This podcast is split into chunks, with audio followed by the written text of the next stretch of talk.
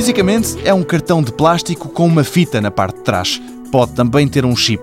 A verdade, diz o professor da Universidade do Minho, António Souza, é que o cartão de crédito é muito mais do que aparenta ser. O cartão de crédito é uma forma mais lata de transações eletrónicas de dinheiro. Portanto, esse é que acho que é o, o grande mobilizador da globalização dos serviços. E para pessoas mais técnicas, como nós somos, o cartão de crédito é a nossa moeda em qualquer parte do mundo. Portanto, hoje é, é impossível a gente ir para qualquer lado, podemos não levar dinheiro.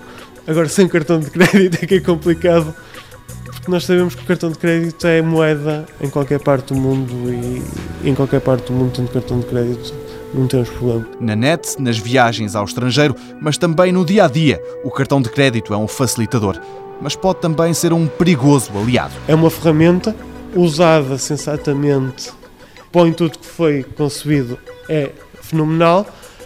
Se cometermos excessos, claro que vamos pagar esses excessos. É como irmos comprar um carro e financiarmos com dinheiro que não temos possibilidade de pagar. Portanto, o cartão de crédito, desde que não se ultrapassem os limites que são impostos, é uma ferramenta excepcional. Passando esses limites, temos que arcar com a consequência da nossa responsabilidade.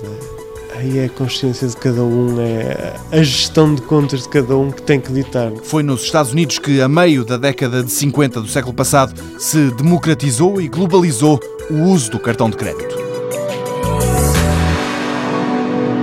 Mundo Novo, um programa do Concurso Nacional de Inovação BSTSF.